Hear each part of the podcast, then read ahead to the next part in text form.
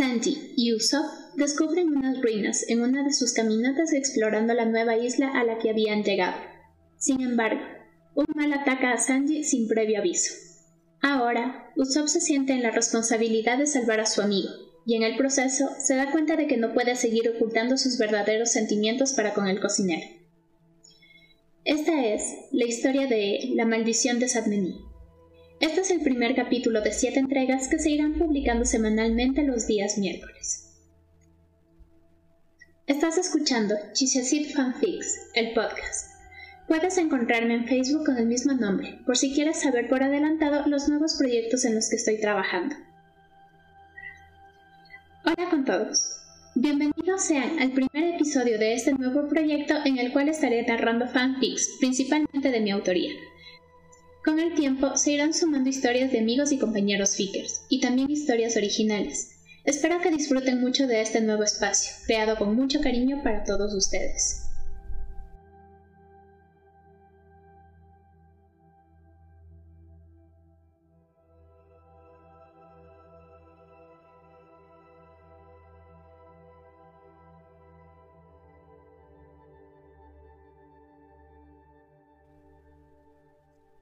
Habían desembarcado en una isla selvática, al parecer desierta. Los árboles se alzaban con imponencia sobre las cabezas de los Mugiwara. El ambiente era húmedo y cálido. Además, no había ruido que indicara que allí existiera gente. Solamente se podía escuchar el trinar de algunas aves y el viento acariciando las hojas de los árboles. No sabían a la perfección cuánto tiempo demoraría log para que se adapte, sin embargo, decidieron quedarse algunos días para explorar la isla y recoger provisiones, ya que abastecerse nunca estaba de más. Cada quien buscaría algo allí para adicionarlo a sus colecciones, ya que querían aprovechar la calma del lugar para dedicarle un poco más de tiempo a sus hobbies. Después de todo, no había razón alguna para apurarse. Sandy saltó a tierra firme. Moría de ganas por conocer las frutas del lugar, ver si podía encontrar nuevas especies, o quizás algún animal grande que le proporcionara la cantidad de carne que necesitaba el capitán para ser funcional. Y a funcional se refería al hecho de que no estuviese con el estómago rugiéndole cada tanto. Se adentró en la selva sin antes memorizar sus alrededores, aunque no era estrictamente necesario, ya que siempre podía subirse a un árbol para ver en qué dirección se encontraba el sol. Usopp corrió tras Sandy, en parte porque quería cazar algunos bichos, estudiarlos y liberarlos después, y por otro lado quería pasar tiempo con su nakama. No era necesario darle vueltas al asunto. Usopp tenía muy claro lo que sentía por Sanji. No podría decir exactamente desde cuándo, pero la admiración que sentía por el cocinero había mutado en algo más, en algo que no se atrevía a ponerle un nombre, y no porque no lo quisiera aceptar, solo que sencillamente sentía que no tenía derecho, o más bien porque sabía que Sanji nunca lo correspondería. Se apresuró por el mismo camino que su compañero, y él lo esperó, porque de una u otra manera disfrutaban demasiado el tiempo que pasaba con Usopp. Entre ellos había surgido una amistad un tanto particular. Podían quedarse horas sin hablar, solamente haciéndose compañía mientras el otro se ocupaba de sus propios asuntos. Y era reconfortante. Siempre podían soltar ideas al aire y serían contestados. Y si no hubiese nada que decir, tampoco era algo que los incomodase. Frankie se quedó en la orilla, examinando cada uno de los árboles del lugar estudiando la madera, su textura y colores. Nunca venía mal tener una pequeña reserva por si el barco necesitaba reparaciones. Yo perdaba saltitos al tiempo que empacaba frascos y goteros de distintos tamaños. Siempre era grato recolectar plantas y flores. Quizás podría encontrar algo interesante en aquella isla. Se emocionaba con el simple hecho de pensar que podría ser algún nuevo descubrimiento. Nami y Robin se dedicaron a armar una zona de relajamiento en la arena. Acomodaron sillas, sombritas y mesas en la playa. Necesitaban descansar del bullicio de sus camaradas. Brooke la siguió con el pretexto de tocarles música relajante, pero en realidad él solo quería verles las bragas. Solo no quiso bajar del barco, prefería quedarse entrenando. En su último combate se había dado cuenta de que aún era débil.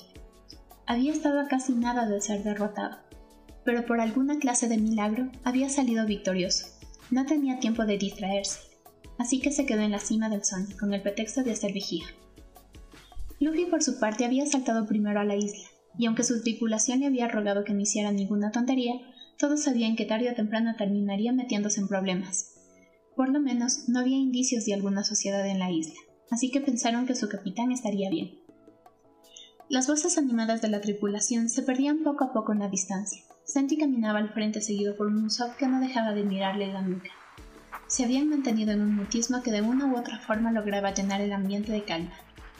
El simple hecho de estar juntos los relajaba. No tenían la obligación de conversar, y por eso mismo podían dejar todo el estrés de lado. Era hacerse compañía mientras no hacían nada, pero juntos. Siguieron caminando, esta vez con mayor lentitud, ya se habían adentrado lo suficiente en la selva, y era hora de descubrir los tesoros que ocultaba la isla. Santi examinaba los troncos de los árboles con cuidado. Después de todo, no sabía si serían venenosos con el mero contacto.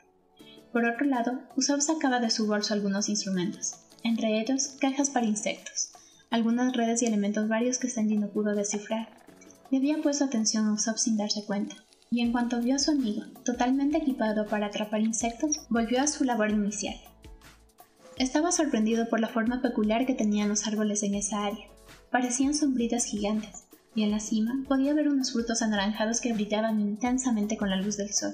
Hizo uso de su skywalk para llegar a la fruta. Arrancó una con sumo cuidado para luego bajar a tierra. Olfateó la fruta y le sorprendió el hecho de que fuera una naranja. El olor cítrico y dulzón que desprendía era totalmente fascinante. El color era más intenso del que pudo imaginarse, y con gran tentación la partió en dos. El aroma se volvió más fuerte, tanto que incluso Sob, que se encontraba a varios metros, pudo olerla. La concentración de Sob se vio rota por el aroma. Se dirigió hacia Sanji con completa curiosidad, y preveniendo las acciones de Sanji le dijo, No irás a comerte eso, ¿o sí?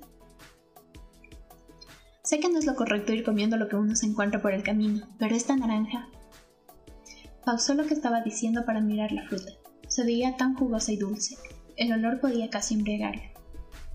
Usopp, notablemente molesto, le arrebató las dos mitades y las lanzó a lo lejos. No vas a comer eso sin antes saber qué es exactamente. Lo mejor será que Chopper examine de mejor manera esa cosa. Usopp se dio cuenta de su horror al botar la naranja. Lo mejor sería llevarla al Sony para su examinación. Iré a recogerla. Y si Chopper dice que no es tóxica, te acompañaré a traer todas las que quieras, le prometió mientras se alejaba. Usopp estaba a pocos metros de alcanzar la fruta. Era seguido muy de cerca por un Sanji preocupado por el manejo que el moreno le daría a la naranja. Se lo podía ver nervioso. Definitivamente, esa naranja tenía un poder especial por sobre Sanji. Quizás sería porque tenía un olfato especial para saborear las cosas con tan solo leerlas. No por nada era un magnífico cocinero. Usopp levantó la fruta e hizo el intento de guardarla en su bolso. Sin embargo, el suelo empezó a moverse, como si se estuviera craqueleando. ¡Cuidado! Gritó Sanji, mientras acortaba la distancia entre su Nakama y él, pero el movimiento brusco empeoró el meneo de la tierra haciendo que se abriese bajo sus pies. Los dos cayeron por el agujero, y a pesar de que había sido una caída considerablemente fuerte, estaban bien. Usopp se levantó un poco mareado, al igual que Sanji. Se miraron por un segundo para saber si el otro estaba bien, y después de cerciorarse de que no hubiera huesos rotos, empezaron a reír. Había sido tan ridícula la situación que decidieron entregarse al humor, ese era uno de esos momentos en que podía notarse la cercanía entre ellos, mirándose a los ojos, riendo sin parar por cualquier tontería, y en ese simple gesto sentirse completos. Las risas pararon paulatinamente, y cuando estuvieron calmados empezaron a examinar el área para salir. Sandy estaba listo para agarrar a Usopp y llevarlo arriba con su Skywalker, pero la actitud del tirador le hizo cambiar de opinión. Usopp se había quedado asombrado mirando hacia una dirección, y cuando Sandy le siguió la mirada pudo entender el porqué. Frente a ellos se extendía una gran estructura. Eran como unas ruinas que se fundían perfectamente con la naturaleza, y a pesar de que a simple vista no podía ser notada, la extraordinaria visión de Usopp la había descubierto. El rubio sonrió y se acercó a las ruinas para contemplarlas mejor. Sin duda era una edificación magnífica, y no solamente por su tamaño, sino también por los detalles de la construcción. Era una clase de estructura que se alzaba como un cono, las piedras que conformaban dicha edificación tenían un tono verdoso y gris que hacía que se confundiera con la vegetación del lugar, además de que tenían un tamaño considerable. Las piedras eran lisas, muy bien trabajadas y resistentes. Solamente así se podía explicar el hecho de que siguieran guardando esa textura, como de recién cortadas. Es más, se atrevería a decir que esa especie de templo no hubiese sido construido hace más de un par de semanas, pero la vegetación indicaba lo contrario habían encontrado algo más que solamente frutas e insectos. Quizás habían descubierto los tesoros de una civilización extinta. y se puso enormemente feliz al pensar el premio que le daría a Robin por haber descubierto tan magnífico lugar. Quizás hay algún poneglyph, dijo para sí mismo. Robin Chan se pondrá feliz si es que lo encuentra. Y con esta idea en mente, se dispuso a encontrar alguna entrada. Usopp simplemente movió la cabeza en señal de negación. Hoy estás más imprudente de lo normal. Le reclamó para después seguirlo, y a pesar de sentir miedo ante las ruinas, se armó de valor para ayudar a descubrir alguna entrada. Sandy miraba minuciosamente cada piedra, esperando que por alguna de ellas encontrara un pequeño vestigio que pudiera ser considerado como la entrada. Sin embargo, ya se encontraban allí horas, y no daba con nada. Usopp ya tenía los ojos cansados, y los cerró por unos segundos sin dejar de palpar la pared. Y de pronto sintió en sus yemas lo que parecía una mínima irregularidad en comparación a todas las grietas que había estado topando. Hizo una mueca y volvió a pasar las yemas por ese lugar. Y efectivamente, entre esas dos secciones podía sentir un pequeño desnivel que no había notado antes. Abrió los ojos para cerciorarse de lo que había sentido, y lo vio tan claro que se sintió estúpido por un momento. Creo que encontré algo, lo dijo en un tono lo suficientemente alto como para que Sanji lo escuchara. El rubio se dirigió al lugar para comprobar lo que le decía Usopp y se quedó mirando durante algunos segundos de esa grieta. Empujaron fuerte varias veces sin lograr nada. ¡Atrás! le dijo de pronto, y Usopp, presintiendo lo que su Nakama haría, retrocedió. Sanji dio tres pasos hacia atrás y concentrando toda su fuerza en su pierna, chocó fuertemente contra la grieta. Al principio no sucedió nada, pero tras unos segundos un nuevo movimiento en la tierra los alertó. El sismo no fue tan fuerte, es más, pareció una simple vibración, pero los dos Nakama estaban expectantes por si la situación se volvía peligrosa. El sismo se detuvo y con un leve rechinar, una pequeña puerta empezó a abrirse lentamente. Sanji sonrió complacido y se acercó a la estructura para abrirla de lleno. No creo que sea una buena idea, le dijo Usopp entre temblores. El rubio hizo caso omiso y con un rápido movimiento terminó de abrir la puerta, un humo negro espeso salió del lugar envolviendo a Sanji para después desvanecerse en todas las direcciones. El suceso los había tomado por sorpresa, y después de varios segundos de silencio, Usopp por fin se atrevió a hablar. ¿Estás bien? le preguntó al tiempo que se acercaba. Sanji no respondió. Era como si se hubiese quedado paralizado en el lugar. Usopp por fin llegó hacia él y le tocó el hombro para llamar su atención, pero Sanji se desplomó con el contacto. Cayó inconsciente entre los brazos de Usopp. ¡Maldición! Alcanzó a decir antes de darse cuenta de que estaba atrapado en un agujero, y la desesperación estuvo a punto de invadirlo. Sin embargo, tuvo un momento de claridad y supo que debía actuar de manera inteligente si lo que quería era salvar a su amigo. Continuará. Bueno, pues sean bienvenidos a mi canal. Como se pudieron dar cuenta, voy a estar narrando fics de One Piece bueno, no solamente de One Piece, sino de varios fandoms más, pero que ahorita están en proceso. Eh, bueno, eh, todos estos fics que les estoy, que les voy a traer a este canal eh, serán de mi autoría y si es que mis fickers favoritos, mis fickers amigos me lo permiten, también estaré narrando sus fics para que pueda llegar a más personas. Sé que hay personas que disfrutan leer de fanfiction pero simplemente no tienen el tiempo de sentarse a leer.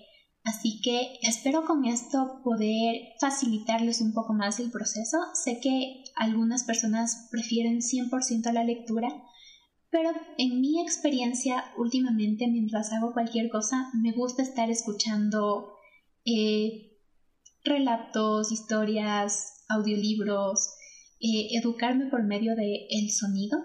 Así que y bueno, este es mi aporte en el ámbito eh, como que audible. y bueno, eso es todo. Muchas gracias por estar aquí y nos seguimos escuchando. Suerte.